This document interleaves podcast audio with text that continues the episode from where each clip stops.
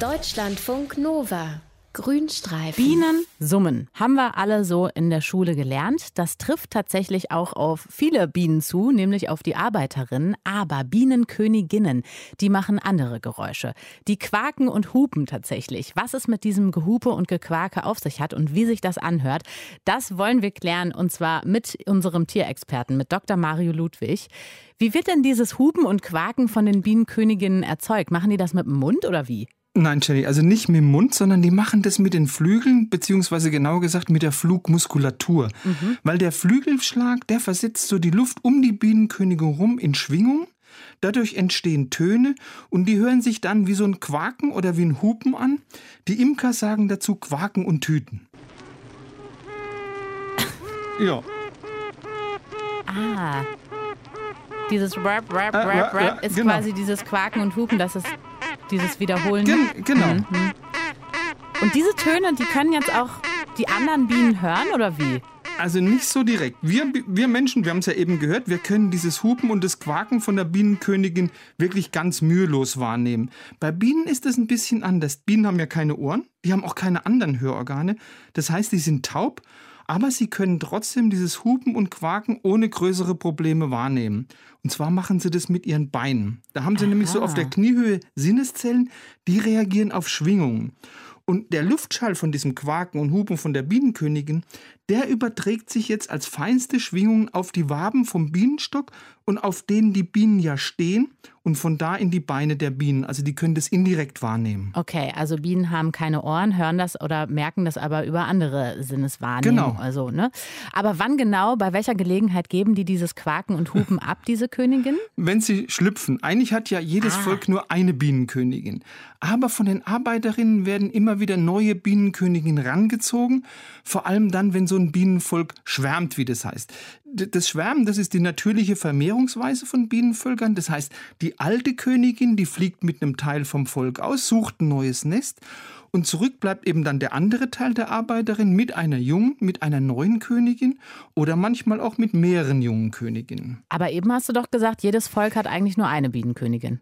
Ja, stimmt auch. Also es gibt ja das Motto, es kann nur eine geben, gilt auch für Bienen. Ähm, und im Bienenstock werden trotzdem oft mehrere neue Königinnen gleichzeitig rangezogen. Die wachsen in speziellen sogenannten Weißelzellen heran mhm. und die werden über die ganze Dauer von ihrem Larvenstadium von speziellen Arbeiterinnen, das sind die Ambienen, mit hast du sicher schon mal gehört, Gelee Royal ernährt. Das Yummy. ist so ein ganz proteinreicher Futtersaft und der wird von den Ambienen in ganz speziellen Drüsen so im Hals erzeugt und der entscheidet darüber, ob aus einer Larve eine Königin wird oder nicht. Und wenn jetzt eine neue Königin bereit ist zu schlüpfen, dann ruft die die Arbeiterinnen herbei, um ihr eben zu helfen. Mhm. Und das mit diesen Geräuschen oder wie? Genau. Und warum macht ihr das? Ja, weil die Arbeiterinnen haben die Weißelzelle, also diese Königinnenkammer, mit einem Wachsdeckel verschlossen. Und da kommt die junge Königin einfach allein nicht raus. Und deshalb fängt diese schlupfbereite Königin an zu quaken. Also damit animiert die die Arbeiterin, hey, ah. befreit mich doch bitte aus meiner Zelle. Das haben also englische Wissenschaftler von der Uni Nottingham mit Hilfe von so ganz super empfindlichen Vibrationsdetektoren rausgefunden. Die haben sie natürlich vorher im Bienenstock angebracht. Und kaum ist die Königin frei, dann hört die auf zu quaken und dann fängt die an zu hupen. Was möchte uns die Königin mit dem Hubgeräusch sagen? Also früher hat man geglaubt, dass junge Königinnen, die zur gleichen Zeit schlupfbereit sind, dass die mit diesem Gehube testen wollen, hey, wer ist von uns die Stärkere? Also so eine Art Gesangswettstreit.